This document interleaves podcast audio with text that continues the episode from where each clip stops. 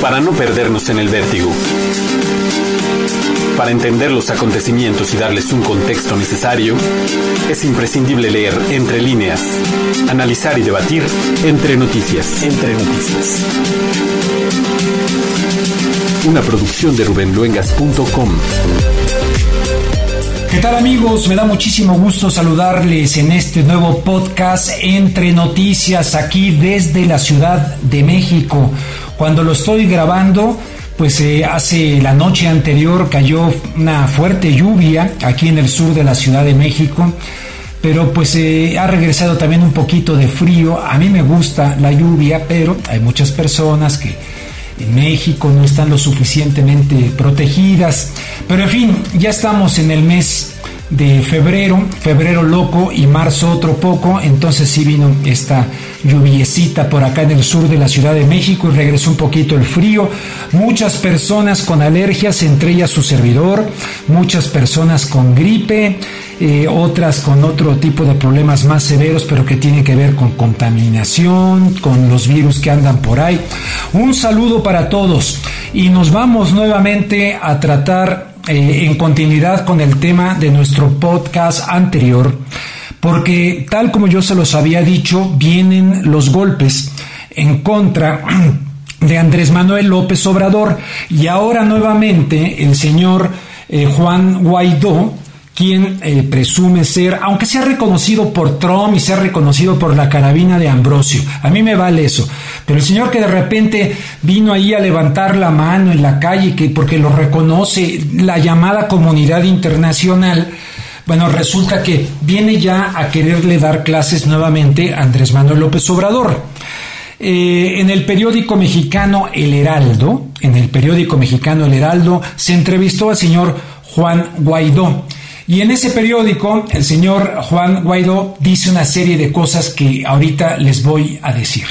¿De qué se trata? ¿Cuál es la, la exposición? De este personaje que irrumpió así de repente gracias a la manufacturación de los medios de comunicación a nivel mundial y muy pocos verdaderamente cuestionando la legitimidad. No tiene que ver, esto lo insisto, lo repito, que estemos defendiendo al señor Nicolás Maduro, ni que estemos defendiendo cuestiones que evidentemente hay que criticar en Venezuela. No va por ahí pero simple y sencillamente va por el lado de que este señor primero le mandó una carta a López Obrador, luego el señor Marco Rubio con su tweet, ahora nuevamente este personaje le lanza una serie de, declaraciones a Andrés Manuel López Obrador. Y van a venir más presiones, no de Guaidó, yo sé que la gente responde, pues nada, aquí nuestros chicharrones truenan, no va por ahí. Miren, por donde va es eh, vaya, me da un poquito de cosa decirlo, pero tienen que leer el libro de, John Perkins. Y si no, búsquenle por ahí a John Perkins. John Perkins. Es más, miren, le voy a pedir a Pastor, mi querido Pastor Delgado, si pones un fragmentito de la entrevista que está en YouTube que le hice a John Perkins cuando él dice que tenía mucho miedo por la vida del presidente de Ecuador en ese entonces, Rafael Correa. Un fragmento. Pero antes del fragmento que me va a hacer favor, eh, este pastor, de ponerlo, él era agente de la National Security Agency de los Estados Unidos. Y él decía que cuando él y otros eh, gángsters económicos no lograban convencer a presidentes como Omar Torrijos en Panamá, como Jaime Roldós en, en Ecuador, entonces entraban los chacales y los chacales cuando no lograban corromper a esos presidentes, bueno, ¿qué pasó con Omar Torrijos? Oficialmente murió en un accidente de avión. ¿Qué pasó con este Jaime Roldós en Ecuador? Oficialmente murió en un accidente de avión. Pues John Perkins me dijo a mí que no, que fueron asesinados por los chacales. Espero que me entiendan cuáles son las presiones a las cuales se puede enfrentar un presidente que se mantiene en sus convicciones. Escuchen un fragmentito de lo que me dijo en San Francisco, California, John Perkins.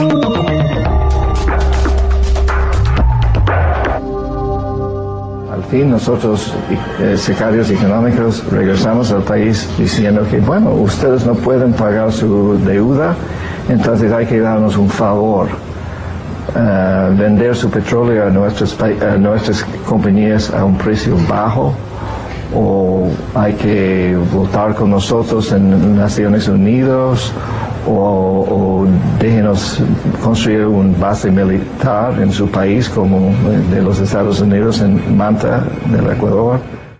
Y según Perkins, cuando él o sus colegas fallaban en esa misión, entraban en acción los que él llama chacales, listos incluso para asesinar. Y cita como ejemplo a los expresidentes Jaime Roldós de Ecuador y Omar Torrijos de Panamá que según la versión oficial murieron en accidentes de avión, pero Perkins asegura que ambos fueron asesinados después de que los presidentes no aceptaron corromperse. Pero yo sabía que si yo eh, fallé, entonces los jaqueles iban a... Los, los, chacales. Los chacales iban a entrar para, para hacer un coup d'etat o para asesinar a él. Y esto es lo que pasó. Perkins fue el responsable de intentar corromper principalmente a Omar Torrijos. Y hoy lo que más le duele es la muerte del expresidente panameño. Yo fallé con él, entonces él fue asesinado. Pero es interesante, si yo he tenido éxito con él, entonces este iba a decir que yo he tenido éxito de corruptar. Perkins dice que hasta la fecha las reglas del juego no han cambiado y advierte sobre el presunto peligro que podría estar teniendo la vida del actual presidente del Ecuador, Rafael Correa. Yo tengo mucho miedo de lo que va a pasar a Rafael Correa. Yo creo que sí, este, su vida ahora está está en, En peligro. En peligro, sí. Correa no quiere, entre otras cosas, un tratado de libre comercio con los Estados Unidos y tiene una visión contraria al proceso globalizador que se está llevando a cabo en el mundo. Patria, socialismo o muerte, lo juro. Pero ¿No sería Hugo Chávez el primero en la lista en ese caso? El gobierno de los Estados Unidos, creo, tiene bastante miedo de Hugo Chávez de Venezuela, porque Venezuela tiene tanto petróleo y nosotros vamos a necesitar más y más en los Estados Unidos. Y entonces Venezuela es muy importante para nosotros. Pues por ahí va la cosa, ¿no? Por ahí va precisamente la cosa. Bueno, ahora vamos al tema en cuestión, la entrevista de Guaidó al periódico El Heraldo de México.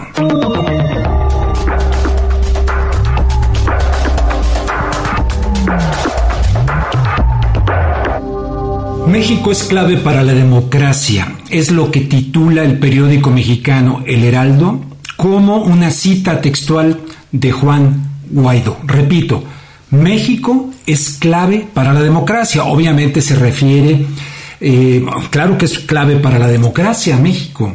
Se ha hecho la democracia electoral, electoral en México, se ha hecho con el triunfo de Andrés Manuel López Obrador después de cosas muy extrañas como la llegada de Peña Nieto al poder en una telenovela que hasta esposa le buscaron. Luego, antes con el señor con el señor Felipe Calderón, que evidentemente nos remitimos al fraude en contra de López Obrador realizado por el Partido Acción Nacional para que llegara Felipe Calderón. Con Fox fue otra la situación, pero fue una simulación también, eh, una transición eh, falsa en muchos aspectos. Que todo cambie para que nada cambie. Entonces en México electoralmente hemos tenido con el triunfo de López Obrador algo que ya no pudieron parar. O sea que tenemos un avance democrático importante en México. ¿A qué se refiere este señor Guaidó con que es clave para la democracia? O sea, la democracia es que se le reconozca porque lo han reconocido varios países en el mundo. Dice el periódico El Heraldo. Guaidó señaló la importancia de que el país le reconozca debido a su liderazgo regional ¿Cuál liderazgo regional? Era un perfecto desconocido, ni en Venezuela mismo realmente le conocían. y de repente eh, los medios del mundo lo ponen en todos los periódicos, en todos los medios, levanta la mano en una plaza, lo reconoce el señor Donald Trump, lo reconocen no sé cuántos países, la comunidad europea, por lo menos el Parlamento Europeo. ¿Cuál liderazgo regional del señor Guaidó? Esto no tiene nada que ver con una postura personal a favor o en contra del señor Maduro. Pero les pregunto, ¿cuál liderazgo regional del señor Guaidó? Un perfecto desconocido que ya le escuché una entrevista que le hicieron en RT y francamente no tiene ningún tipo de liderazgo más que el apoyo detrás que tiene desde Washington, el apoyo que tiene de muchas organizaciones y países que están interesados en un pleito global con China, con Rusia, en un ajedrez donde me canso ganso, les vale absolutamente un reverendo cacahuate la democracia en Venezuela y les vale un reverendo cacahuate la gente en Venezuela. Ellos van por sus intereses geopolíticos mundiales, globales, y la bronca con China y la bronca con Rusia. O sea que no nos venga a decir el señor Guaidó, que el señor es un, o el periódico, el Heraldo en este caso, por su liderazgo regional. No lo tiene, no tiene ningún liderazgo regional. Es una imposición, es una creación, es una manufactura. Bueno, les leo luego parte de la nota de la entrevista que le dio al periódico mexicano El Heraldo. México podría desarrollar un rol en el proceso para recuperar la democracia en Venezuela, por lo que se buscará un acercamiento, aseguró el presidente encargado. Yo digo el autodenominado, el autoproclamado, por más que se enojen y me digan una serie de cosas. El señor no es presidente encargado. Se los encarga el gobierno de Trump. Se los encargan todos estos países que tienen perfectamente definidos sus intereses. Y luego insisten aquí. Bueno, sí, eso sí, líder de la Asamblea Nacional, eso sí. Una Asamblea Nacional que entró en desacato y que habría que entender también todo este proceso de por qué entró en desacato, por qué después se conformó una Asamblea Nacional Constituyente y ahí podremos debatir lo que ustedes ordenen y manden. Pero el señor Guaidó no es líder de nada, más que allá en Venezuela, de una Asamblea Nacional. En entrevista con el Heraldo de México, el diputado del Partido Voluntad Popular, que es el de señor Leopoldo López, que ciertamente ha estado preso. Pero estudien muy bien los venezolanos que murieron por las llamadas guarimbas las guarimbas allá, encabezadas por el señor Leopoldo López, por el que tanto pide Vargas Llosa, Enrique Krause, este personaje que no es una santa palomita. Bueno, este señor ahora se dijo confiado, Guaidó, se dijo confiado en que el presidente Andrés Manuel López Obrador hará lo correcto ante la crisis humanitaria sin precedentes que vive su país, que tiene a un 90% de la población sumida en la pobreza. Eh, es un 90% de la población que está sumida en la pobreza. Habría, habría que verlo.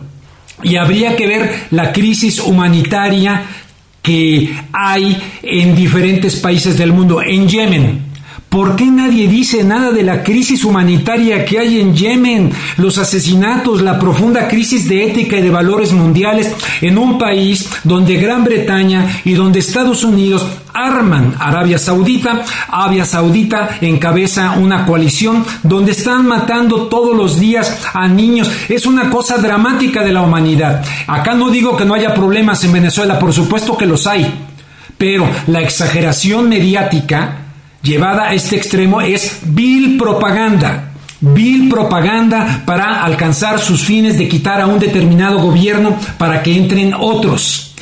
En este sentido, recordó Guaidó, la investigación hecha por el gobierno mexicano por el fraude en la compra de comida a sobreprecio en su país, caso dado a conocer por este medio. Dice, ante la posición neutral que ha adoptado México, ¿Que ha habido algún acercamiento con el gobierno de López Obrador? Bueno, aquí le respondemos al periódico al que hace la pregunta. No es una posición neutral. El concepto no es neutralidad. El concepto es no intervención, no injerencia. No que el gobierno sea neutral. Es una interpretación que se le está dando, pero se trata de no injerencia en este asunto. Y la respuesta de Guaidó, no hemos tenido la oportunidad. Luego de la reunión de Montevideo, hemos establecido unas mejores relaciones con todos los países de la región, por supuesto. Además, la inmensa mayoría de los que no, eh, no nos reconocen como presidente encargado de Venezuela para liderar un proceso de cara a la transición, de cara a unas elecciones libres. En fin, ustedes pueden acceder al periódico El Heraldo, continuar leyendo, pero en este caso doy un punto y aparte respecto a la entrevista para presentarles el punto de vista de nuestro colaborador de Entre Noticias, el profesor Miguel Tinker Salas del Colegio de Pomona, donde es catedrático de estudios latinoamericanos. El doctor eh, eh, eh, Tinker Salas es venezolano, tiene libros escritos sobre la situación de Venezuela. Ustedes lo conocen ya si han seguido entre noticias. Y él plantea una situación muy, muy interesante. El asedio del señor Donald Trump con la espada desenvainada, eh, incluso ah, diciendo que sobre la mesa están todas las opciones, que puede ser la invasión, la guerra civil, lo que ustedes ordenen y manden. Como ya sabemos, esto no solamente tiene la, la intención de intervenir en Venezuela, y, sino también, evidentemente, en contra de Andrés Manuel López Obrador. Le van a ir serruchando el piso a Andrés Manuel López Obrador porque sería un pésimo ejemplo alguien que en el llamado patrio trasero como López Obrador tuviera éxito desde una perspectiva en contra del neoliberalismo, como lo ha expresado constantemente López Obrador. Pero no solamente en contra de él, sino del propio Bernie Sanders en los Estados Unidos que compitió contra Hillary Clinton diciendo cosas como socialismo, ay, ahí viene el demonio, qué horror, como socialismo y como una revolución política arrastrando a una enorme cantidad de jóvenes en los Estados Unidos que simpatizaron con el mensaje de Sanders. Entonces dice eh, Tinker Salas, esto va también con un lenguaje interno de presentar, ya ven, como que socialismo, de contaminar incluso la palabra propagandísticamente, pero no solamente de Bernie Sanders, sino también de Alexandria Ocasio Cortés Ustedes la, han escuchado mencionar. Y si no, es una activista y política estadounidense que ganó en las elecciones primarias del Partido Demócrata eh, para el 14 Distrito Congresional de Nueva York después de vencer al líder demócrata. Ocasio Cortés es miembro o integrante de la organización Socialistas Democráticos de los Estados Unidos. Ellos se llaman de América, yo digo, de los Estados Unidos. Y ha sido vinculada a gran variedad de plataformas políticas progresistas estadounidenses y está teniendo los focos, los reflectores sobre ella. Les invito a escuchar al doctor Miguel Tinker Salas sobre cuál es su punto de vista de cómo lo de Venezuela tiene estos círculos concéntricos para que se extiendan estos dardos hacia Bernie Sanders, López Obrador en México y evidentemente también eh, a una este, congresista que está teniendo tanto éxito como Casio Cortés. Escuchemos. Creo que vale la pena preguntarnos si el interés del PAN incluso del PRI en México en apoyar a la derecha en Venezuela e incluso en traer representantes de estos movimientos a México y llevarlos en gira por el país no realmente implica su interés en tratar de utilizar el caso de Venezuela para desprestigiar a AMLO y el movimiento Morena en México y los cambios propuestos a raíz de la elección de julio del año pasado. O sea, utilizar los errores ocasionados eh, por las políticas en Venezuela, por Maduro y por las sanciones, eh, para desprestigiar así también a cualquiera propuesta de cambio en México, insistiendo de que cualquier esfuerzo por cambio llevará al caos o incluso llevará a una persona autoritaria. Eh, ya lo hemos oído en ciertos programas radiales televisivos y de parte de llamados intelectuales mexicanos que tratan de ligar a, Morena y a AMLO con eh, el, proceso en Venezuela, comparando a AMLO con Maduro. Igual también en Estados Unidos, eh, cuando se habla aquí de la crisis en Venezuela, también hay el interés de ligar eh, a los esfuerzos por cambios sociales en Estados Unidos con la crisis en Venezuela y pintarlos todos con un solo mismo pincel, hablando de que las propuestas de Bernie Sanders o de Ocasio Cortés, la nueva congresista, y otros congresistas llevarán también a ese fracaso, ¿verdad? O sea que hay, están tratando de pintar a todos los procesos de cambios utilizando el caso de Venezuela sin tomar en consideración las particularidades de cada condición, el esfuerzo por sanciones en Venezuela por parte de Estados Unidos, la monodependencia del petróleo en ese país. Eh, incluso creo que es importante hacernos esa pregunta y tomar en consideración las implicaciones.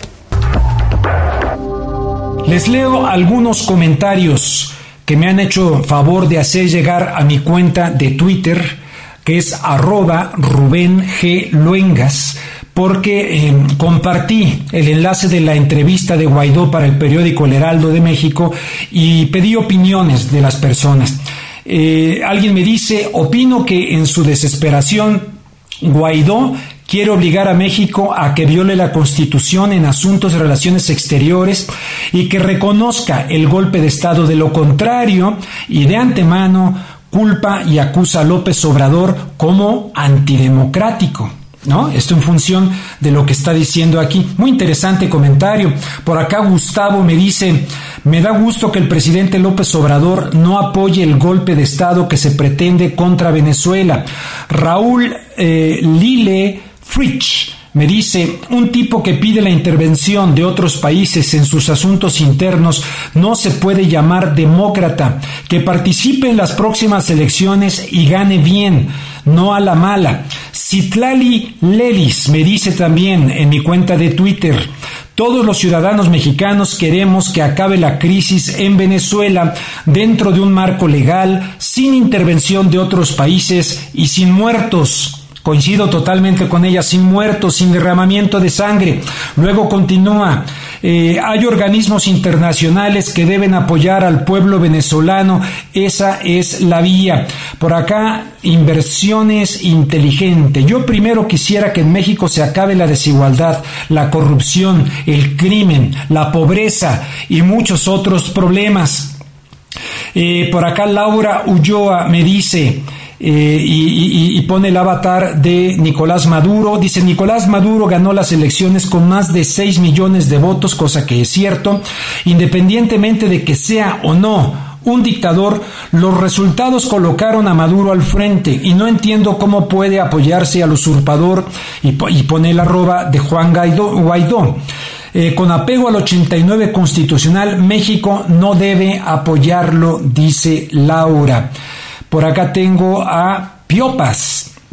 Piopas, así es su, su, nombre. Guaidó ya le dio órdenes a AMLO, no sirvió. Ya envió a sus terroristas emisario, no sirvió. Utiliza la prensa para su golpe de Estado, no le sirvió. Ahora le ruega a AMLO, tampoco le servirá. México es completamente neutral en problemas de otros países y no reconoce a terroristas. Eh, creo que el concepto, desde mi punto de vista, más que neutral, es el de no injerencia, no intervención.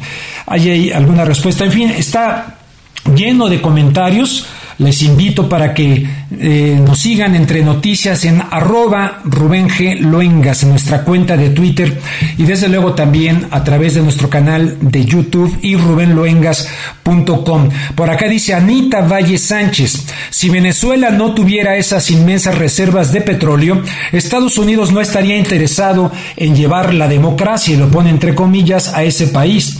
Y el señor Guaidó es solo un títere del señor Trump. Es penoso y triste verlo pedir que invadan su país con todo lo que esto implica. Los estoy leyendo tal cual, ¿eh? no estoy seleccionando, ni siquiera sé lo que, lo que, lo que han dicho.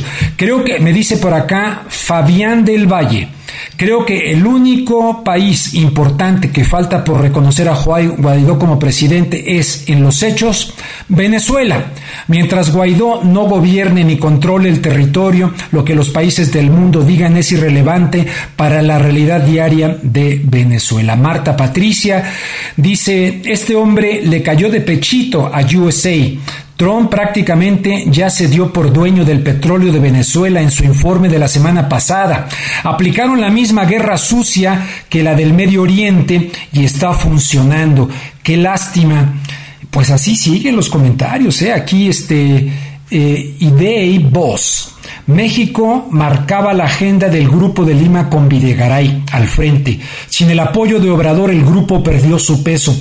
Parece que la popularidad de Obrador es a nivel latinoamericano, por eso la presión que recibe para que reconozca al golpista. Bueno, los leí tal cual, no voy a continuar porque son muchos. Son muchos. Estimados amigos, les agradezco muchísimo. Ahora ya estamos subiendo también este podcast a nuestro canal de YouTube. Quiero agradecer muchísimo al profesor Miguel Tinker Salas por su opinión. Agradezco también enormemente a Pastor Delgado, quien edita este podcast. Y ahí les dejo también nuevamente que puedan escuchar la entrevista completa que le hice a John Perkins. De lo contrario, lean el libro Confesiones de un gángster económico. Les soy honesto, es mi temor con Andrés Manuel López Obrador, porque es evidente que ya a través de este señor Guaidó, a través de el señor de ultraderecha Marco Rubio, ¿verdad? Queda clarísimo. Y lo que no sabemos, ¿eh? Lo que no sabemos por debajo, lo debe saber Marcelo Ebrard, más que nosotros. Estemos muy pendientes si verdaderamente queremos defender la democracia, no esta democracia que dice el señor Juan Guaidó. Y repito, eh, repito, no tiene que ver con defender al, al, señor Nicolás Maduro, sino por el efecto dominó que esto tendría para toda América Latina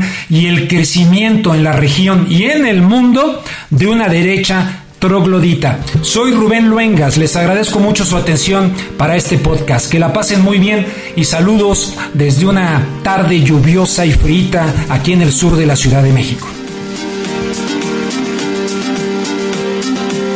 Una producción de rubenluengas.com.